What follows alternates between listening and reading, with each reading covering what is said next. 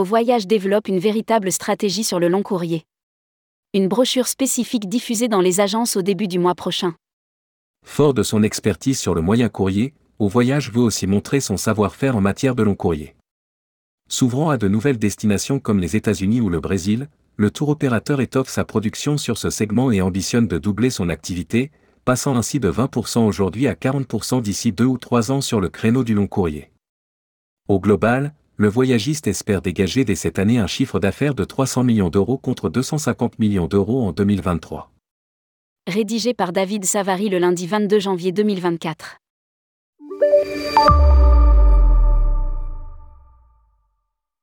On nous connaît très bien sur le moyen courrier, notamment sur l'Espagne et ses îles, la Grèce et ses îles ou encore le Maroc qui ne cesse de progresser chez nous, mais nous sommes un peu moins reconnus sur le long courrier malgré le travail que nous fournissons depuis 5 ans. Résume Raouf Bansliman, fondateur avec son épouse Samia du groupe Thalasso numéro 1, au voyage en 2003. Quand on veut être un généraliste, cela nécessite un équilibre entre le moyen et le long courrier. Un travail sur le long courrier, déjà amorcé depuis quelques années et qui s'est accéléré avec l'arrivée au printemps dernier de Raphaël Auvray, ex-FTI Voyage, au poste de directeur long courrier. C'est un axe stratégique pour nous, car quand on veut être un généraliste, cela nécessite un équilibre entre le moyen et le long courrier. Poursuit Raouf Bansliman. Et c'est justement parce qu'il possède une expertise validée sur le moyen courrier que le Théo peut capitaliser sur le développement de l'axe long courrier. Mais c'est aussi parce qu'il enregistre de belles progressions de son chiffre d'affaires qu'il peut se le permettre, car ce sont de gros investissements, confirme Raouf Bansliman. Nous agissons en temps réel dans un monde où l'on n'a pas de visibilité. Positionné sur plus de 30 destinations au départ de 25 villes, avec notamment une palette de 67 au club à travers le monde, le voyagiste a réalisé un chiffre d'affaires total de plus de 250 millions d'euros en 2023 contre 190 millions d'euros en 2022. Réactivité, agilité et compétitivité constituent le cocktail gagnant de l'entreprise composée aujourd'hui de 150 salariés.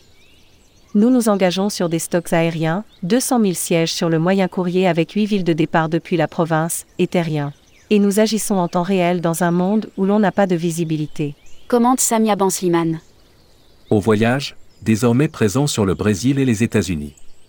Sur le long courrier, à l'exception de l'Océanie, au voyage revendique une présence sur tous les continents.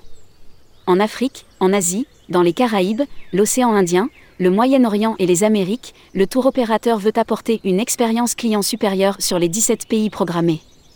Avec en plus de grandes nouveautés sur des destinations historiques du marché français, les États-Unis et le Brésil. Des départs garantis sont proposés à compter de cette année vers New York et Miami.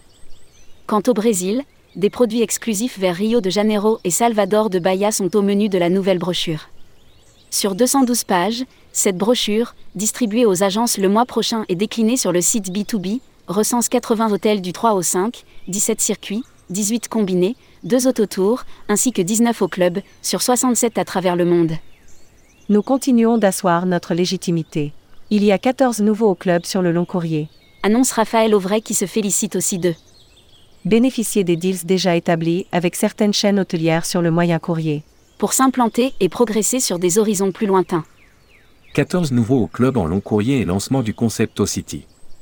Ces nouvelles destinations et nouveaux au club se doublent également d'un nouveau concept, le O-City Experience déjà lancé en Thaïlande, Oman ou Zanzibar. Un segment de produits plutôt en zone urbaine afin de permettre aux clients de s'immerger dans la ville et de profiter d'une expérience locale.